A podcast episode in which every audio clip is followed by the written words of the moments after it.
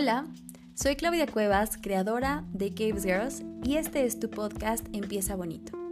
Tienes pequeñas sesiones de lunes a viernes para que empieces tu día trabajando la productividad, organización y autocuidado, viéndolo de una manera realista y realizable.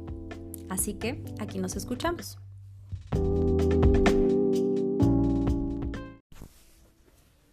Hola, espero que estés teniendo un bonito inicio de tu día. Hoy te quiero platicar acerca de priorizar. Hermana, prioriza. Si no aprendemos a priorizar, nos quedamos con una sensación de pesadez, de angustia, de enojo, de frustración. Nos minimizamos, nos tratamos mal. ¿Por qué?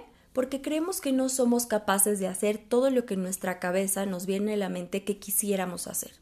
Y justo ahí estado el tema en donde yo te diría, ojo y atención. Es muy diferente lo que necesitas hacer a lo que quisieras hacer.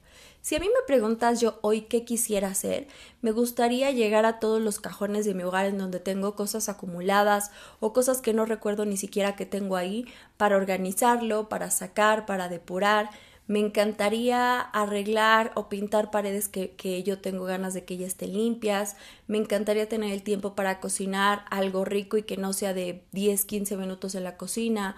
Me gustaría tener el tiempo de sentarme y estudiar tres capacitaciones que estoy haciendo, etcétera, etcétera.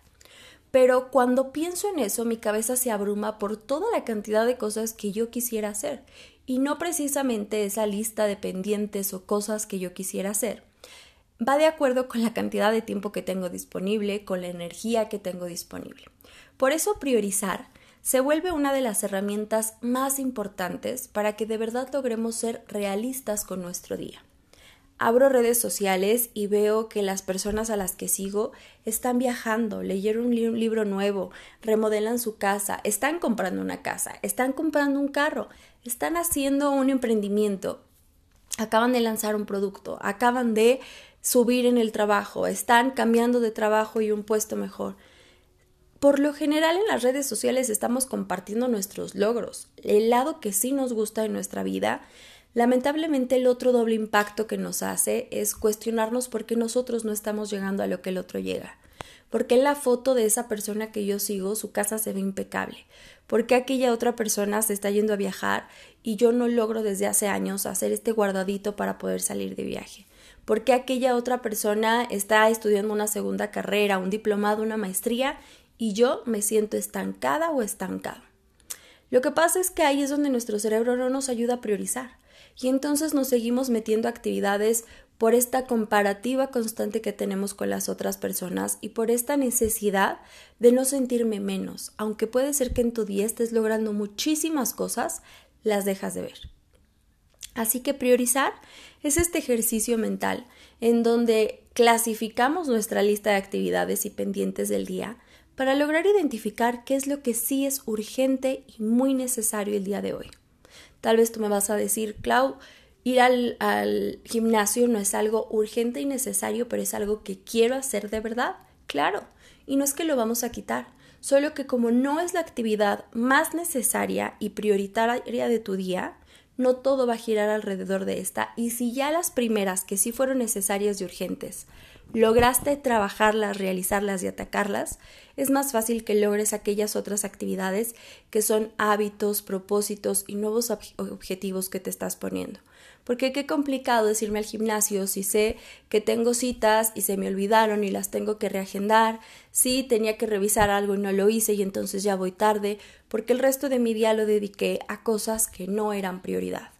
Cuando me enfoco en mis prioridades, hay más tiempo y espacio en tu cabeza para que puedas volverte a enfocar en aquellos que son gustos o aquellos nuevos hábitos o aquellas cosas que tienes ganas de meter en tu día, pero que van a empezar a ser realistas y observas cuánto día te queda, cuánto tiempo te queda, cuánto espacio mental y energía en tu cuerpo para poder realizar estas otras actividades.